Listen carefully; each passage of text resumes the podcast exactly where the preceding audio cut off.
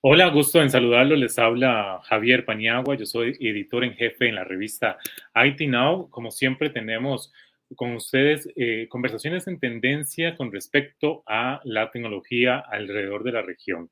Y hoy no va a ser la excepción, vamos a estar hablando acerca de cómo aplicar correctamente cloud dentro de la ciberseguridad y además para proteger y resguardar estos datos, todo este tema que está siempre en tendencia. Y para eso, bueno, no voy a estar solo y para eso me va a acompañar Oscar Méndez, quien es Regional Sales Manager Central America y Caribe en CrowdStrike, quien, y les voy a hablar un poco acerca de la hoja de vida de Oscar, él tiene más de 18 años de experiencia en gestión de ventas y operaciones en el mercado latinoamericano, apoyando dos últimos años en Sudamérica a la vertical de banca, finanzas, seguros, energía, minas y retail y gobierno en ser en CrowdStrike, su aliado estratégico de ciberseguridad, como el financiar y desarrollar los distribuidores en la región. Y para eso le extiendo más cordial de los saludos a Oscar Méndez, quien se une aquí a este podcast de IT Now. Un cordial saludo, Oscar. Javier, muchas gracias y gracias por la invitación. Muy contento de estar aquí con ustedes para hablar de este tema que es, no deja de ser siempre muy interesante, ¿no?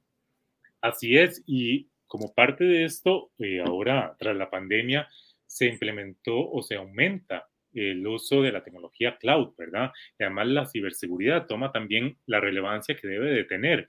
Eh, Oscar, pero con este incremento y teniendo en cuenta esto del uso de cloud en las empresas, ¿cómo saber primero cuál tipo de nube escoger para la organización, verdad? Ya sea nube pública, privada e híbrida, para el uso correcto de la ciberseguridad dentro de la organización. Claro, Javier. Una excelente pregunta, ¿no? Y yo creo que muchas organizaciones están eh, con esa incógnita.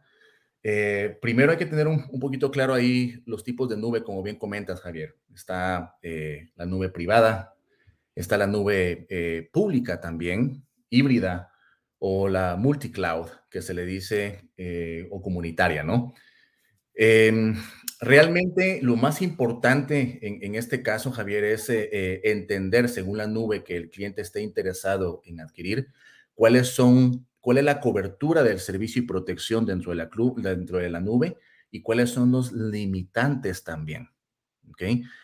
Em, en las nubes, los proveedores generalmente eh, aseguran lo que es la plataforma de servicio, ah, aseguran diferentes temas técnicos dentro de la misma nube, pero no aseguran la información del cliente, que es donde viene ahí el punto muy importante, ¿no? Eh, y en donde entramos nosotros eh, directamente en cómo, en cómo poder eh, apoyar a esos clientes en asegurar la información, las joyas, los datos críticos de las organizaciones.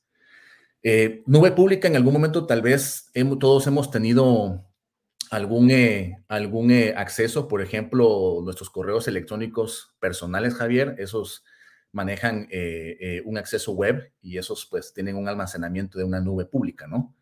entre otras opciones, solo para darte un ejemplo, ¿no? La nube privada ya es prácticamente, las organizaciones limitan el acceso, no comparten todas las, todos los accesos de una nube, sino que más que todo lo hacen de una forma más personalizada, ¿no? Esa es una forma más, más simple, como te puedo explicar la diferencia entre una nube pública eh, eh, y privada. Eh, y la híbrida, algunos clientes la utilizan más que todo, se le llama eso cuando tienen una mezcla entre pública y privada, ¿no?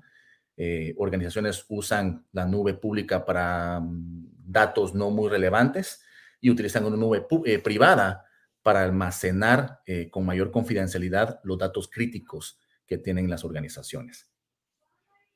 Con respecto a esto, Oscar, también surge varios conceptos. Eh, y en este sale a surgir el de Managed Detection and Response, el MDR. Eh, ¿Qué es esto? Primero para entenderlo, para saber cómo se digiere y después eh, ir desarrollando cada uno de estos puntos dentro de la ciberseguridad en las nubes dentro de las empresas, ¿verdad?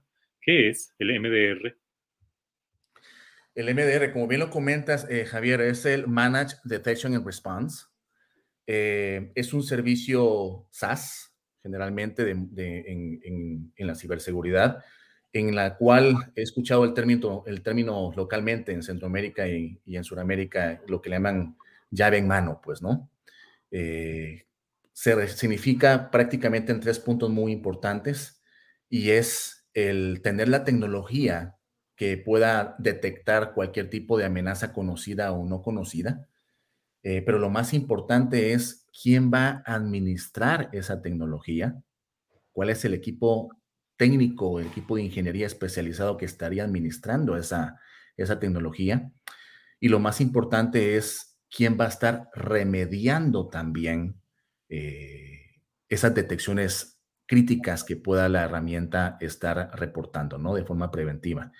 Entonces, ese círculo que te comento de tecnología, administración y remediación es lo que se le conoce como el MDR.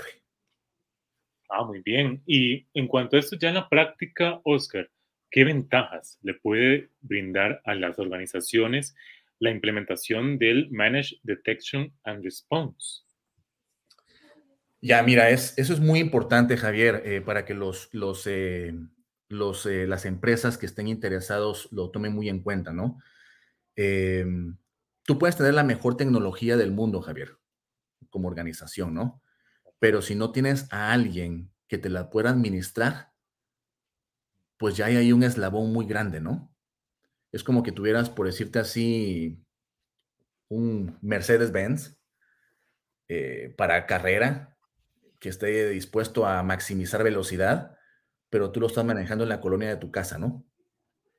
Entonces, eh, no estás maximizando la, herramienta, no estás eh, conociendo, eh, no tienes la expertise de cómo, de cómo administrarla, de cómo utilizarla, especialmente si llegara a surgir un incidente em, día cero, por ejemplo, que es el dolor de cabeza el día de hoy, ¿no? O sea, los ataques no conocidos.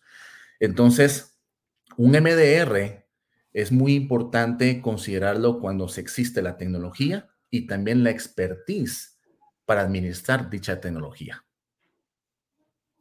Aquí viene otro punto también que es el, por ejemplo, eh, Oscar, que estoy analizando, es el del outsourcing, ¿verdad?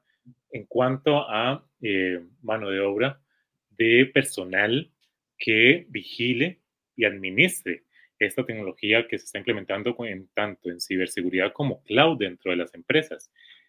¿Este también qué beneficio eh, o plus adicional se le puede otorgar a las empresas a la hora de también dejar a los profesionales que también administren esto? Máxima tomando en cuenta el aumento de los ciberataques en sus múltiples eh, opciones y formas y cada vez mucho más elaborados. Claro, claro. Muy buen punto ahí con eso, Javier. Eh, no sé si es como, como ponerlo como concepto outsourcing, eh, pero lo, mi recomendación es de que mm, la decisión que tome el cliente a nivel de ciberseguridad, pues le entregue las llaves al especialista del mismo, ¿no? Eh, es muy importante, es muy importante eso. existen muchas marcas que están cada vez más ampliando una cartera de servicios o productos, eh, pero a veces no son los especializados en esa línea. Entonces, si ustedes, si el cliente, por ejemplo, tiene o quiere, por ejemplo, involucrar un servicio de, de MDR o quiere involucrar un servicio de control de identidades o de credenciales de los usuarios, que lo haga con un equipo que esté especializado y certificado, si estamos hablando a nivel, a nivel local, o si fuera a nivel de fabricante, pues que el vendor tenga esa expertise y experiencia en el tema de ciberseguridad. Eh, porque cae lo mismo que te comentaba, ¿no? O sea, puedes tener tú el, el mejor vehículo, pero si no tienes al mejor piloto, de nada sirve. Con respecto, esto puede ser un reto, además, ¿no? una oportunidad de mejora dentro de las empresas. Eh, ¿qué, otro, ¿Qué otro podríamos enumerar, eh, verdad? Y cómo derribarlos. Puede ser también la cultura o la falta de especialización o, o la forma organizacional dentro de las empresas eh, que se, se, sume como retos o algún desafío adicionalmente a este, Oscar, que podamos enumerar para que pueda tener una implementación exitosa del MDR, ¿verdad? Dentro de las organizaciones. Sí, mira, eh, un punto muy importante y, eso creo que es, es, una realidad eh, que podemos conversar, Javier. Eh, muchas organizaciones hacen su y crean su equipo de, de inteligencia interna, toman un equipo de ingeniería al cual lo entrenan, lo certifican, invierten en ese personal, Javier, que te digo yo, fácilmente seis meses, un año o dos años y resulta que cuando esta persona está ya bien preparada para administrar la ciberseguridad de X compañía, resulta que recibe una oferta de otra compañía y se va.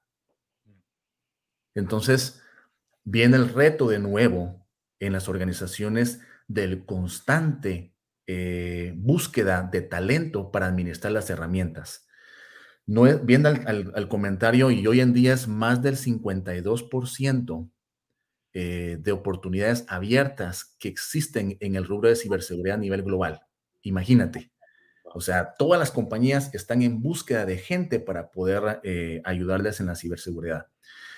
Entonces, el tener un servicio de MDR te da esa tranquilidad, ¿no? Le da esa tranquilidad al, al CISO, le da esa tranquilidad al CTO de saber de que tienen un servicio integrado, de que tienen la expertise constante, de que esa, esa, esa marca o ese proveedor está entrenando constantemente a su equipo para lograr el cumplimiento del servicio que se le está poniendo al cliente sobre la mesa, ¿no? Entonces es un peace of mind, ¿no? O sea, una tranquilidad mental para, para, para estos eh, responsables de ciberseguridad de las organizaciones, el poder contar con, con, con, un servicio como lo es el, el MDR hoy en día, ¿no? Eh, y es una tendencia también, Javier. ¿Por qué una tendencia? Porque Garner sacó un, sacó un estudio eh, el año pasado donde dice que para, para el 2025 ya el 35% de las organizaciones pequeñas y medianas van a estar adoptando un servicio de MDR. Imagínate, 35%, si es un, un número interesante, ¿no? Un porcentaje interesante. Claro, y esto en cuanto a la visión u óptica debe verse como una inversión en cuanto a ciberseguridad y cloud. Eh, Oscar, porque muchas veces, ¿verdad? A la hora del CISO convencer a, los más altos niveles de que inyecten recursos a esto, debe verse como una inversión. Claro, mira, ese es un, tema muy, muy de día a día, ¿no? Eh, yo realmente respeto mucho la responsabilidad eh, y las herramientas de negociación que un CISO y un CTO tiene que tener en mano para poder lograr eh, eh, lo que están buscando a nivel de tecnología, ¿no? Desafortunadamente, la ciberseguridad por muchos años se estuvo viendo como un gasto, Javier. ¿Me explico? Entonces, el nuevo CISO está entrando a este reto en ver de que una, un punto hoy, hoy en día que es tan crítico, que la pandemia fue como que el, el empujón que nos se, dio en, en, abrir los ojos eh, e identificar eh, qué importante es tener protegidos los datos de tu organización. Al ver ahora el que tener la mejor herramienta y ver que es un, un costo eh, alto a lo que están acostumbrados, es un reto muy fuerte es un reto muy fuerte para los, para los CISOs, para los CTOs, pues, ¿no? Eh, que, están, eh, que están haciendo este tipo de, de, cambios o de paradigmas en la ciberseguridad. Y mi recomendación en ese lado, Javier, es nunca dejar a un lado el impacto del retorno de inversión. eso es clave en ese tipo de conceptos para que el CEO, para que el CFO pueda eh, tener mayor claridad del costo-beneficio, ¿no? Eh, en mi experiencia, eh, las organizaciones que, con las que hemos logrado ese cambio, el ROI es, es, una herramienta de mucho impacto y ayuda para, para, para, el CISO que quiere hacer ese, ese cambio drástico, ¿no? Muy bien. Aquí estamos aprendiendo en, en cuanto a los podcasts de IT Now, y esa es la idea. Y aprendimos, por ejemplo, con Managed Detection and Response. Ahora, quiero que podamos aprender también sobre Active Directory, ¿verdad? El ADDS. ¿Esto qué es? Eh, un poco para ponerlo en contexto, Oscar. Claro que sí, Javier. Eh, el Active Directory es más que nada eh, la visibilidad de todos los usuarios que existen en una organización. Eh, sus, credenciales, los accesos que se le puedan dar a los usuarios de una organización. Entonces, haz de cuenta que es como que tu guía interna, ¿no? Eh, en donde están ahí los nombres y los cargos y eh, los accesos que se le pueden dar a nivel de, a nivel de la plataforma de, la, de la, organización. Y pensando en esto, eh, ahora con este, con este incremento de usuarios, ¿cuáles deben ser los procedimientos adecuados o recomendados, Oscar, para proteger este Active Directory dentro de las organizaciones? Máxime tomando en cuenta, por ejemplo, eh, teletrabajo o cada vez más se contratan eh, talentos que están inclusive fuera del territorio donde es, donde es la sede de las empresas, cada vez más personas ingresan, ¿verdad? Eh, para que puedan proteger y estar resguardados los activos de las, de las compañías, ¿verdad? ¿Cuál debe ser esos procedimientos recomendados? Miren, solo para, para ampliar un poquito ahí sobre el Active Directory, eh, quiero aclarar que esto es un servicio del directorio propietario de Microsoft. O sea, esa es realmente la, la base, pues, ¿no, Javier? Eh, un, un, directorio de propiedad. Eh, las recomendaciones que se dan en un Active Directory, te puedo mencionar a tres de los que he visto constantemente, ¿no, Javier? Eh, primero es mantenerlo de una forma, mantener un, un, una información sana, actualizada en, el Active Directory. ¿A qué me refiero con esto? Eh, nos hemos topado con clientes de que cuando hacemos un análisis de su directorio activo, eh, cuentan eh, con usuarios y, y accesos activos, imagínate Javier, con usuarios y accesos activos a la organización cuando ya ni están en la organización. Imagínate. me he topado con eh, usuarios que están activos, como te repito, y llevan 5, 7, 8 años que ya no, ya no pertenecen a la organización. Entonces, primero es tener ese, ese Active Directory de una forma, de una forma sana, eh, monitorear los accesos también que se les quieran dar a esos, a esos usuarios, que esa es otra cosa muy, muy importante, ¿no? Tener un control de, ese, de esos accesos y algo que es muy sencillo también, Javier, es eh, proveer el uso de contraseñas seguras. Eh, ya no manejar a Mickey Mouse 123, ¿me explico? O, tu apellido con 123, o sea, son passwords de que son fácilmente poder identificarlos o clonarlos. Entonces, un, password robusto es, es, algo muy importante para poder, ah, como, un, como una buena práctica para tener a eh, eh, un poco más, más seguro tu, tu directorio activo. En, en, cuanto a esto también, Oscar, para ir eh, cerrando un poco, ¿cómo se debe implementar cloud? Es decir, las empresas y además con CrowdStrike, las empresas pueden escoger el proveedor que deseen en cuanto a cloud y ustedes garantizan la ciberseguridad.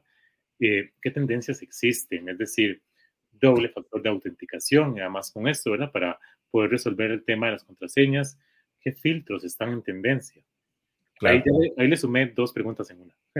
Sí, sí, sí, no, no, no, y no le vas a poner una tercera porque se complica. no, eh, eh, mira, eh, Javier, son dos temas muy buenos. algo muy importante, y si lo hablamos más directo a lo que es CrashStrike, eh, para nosotros es independiente cuál es la nube que el cliente está utilizando para, guardar su información. O sea, puede ser ah, la nube de Azure, de AWS, Google, eh, o puede ser un multicloud que el usuario esté utilizando, o puede ser una nube eh, híbrida, es decir, lo que estábamos platicando son minutos, ¿no? Eh, el uso de una nube pública y, al mismo tiempo el uso de una nube privada. Eso es independiente, eso es decisión del cliente y mi sugerencia nada más es que conozcan los limitantes de la nube para saber ellos en dónde tienen que invertir más tiempo y seguridad.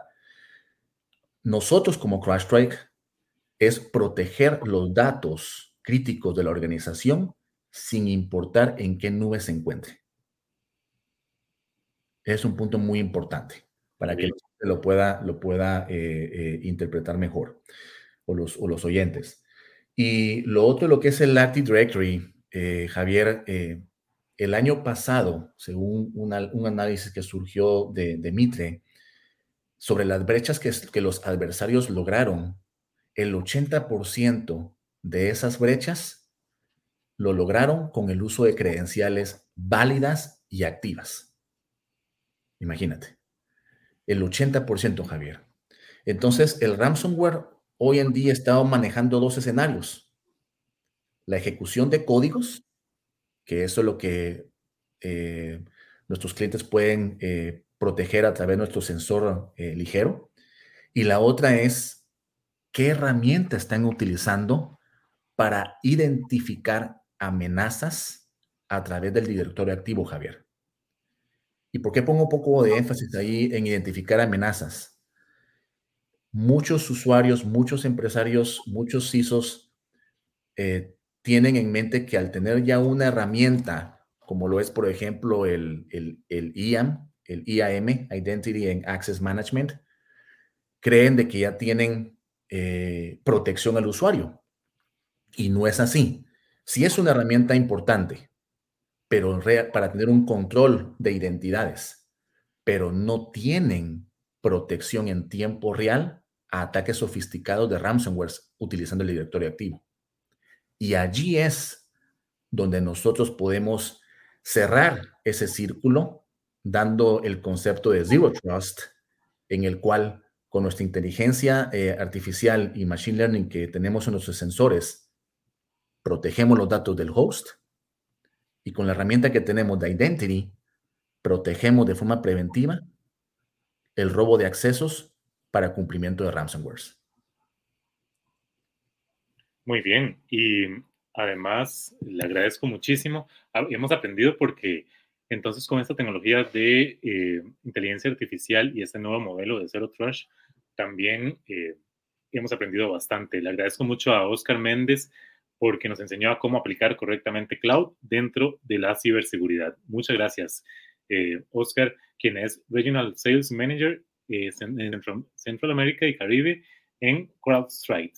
Muchas gracias, Oscar. Gracias, Javier, por el tiempo. Así hemos eh, aprendido y espero que usted pueda repasar este podcast que es estarán colgado en nuestras plataformas de Spotify en eh, IT Now y nuestros diversos eh, sitios y plataformas que tenemos a su disposición.